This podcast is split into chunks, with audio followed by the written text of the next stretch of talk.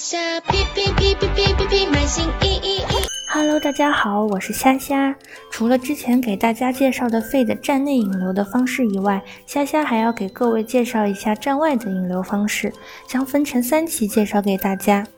常用的站外引流软件有 Facebook、Instagram、Line 等，功能大多数类似于国内的微博。根据调研机构艾森提供的第三方数据，百分之七十的九五后受访者有兴趣通过社交媒体进行购物，并且品牌对于社交媒体的营销也是越来越重视。做品牌推广始终不能局限于站内，越来越多的卖家通过站外引流提升品牌溢价，从而获得更高的利润和收益。进行站外引流，首先要确定人群画像。通过结合目标人群来给自己账户的营销重点做一个系统的分析，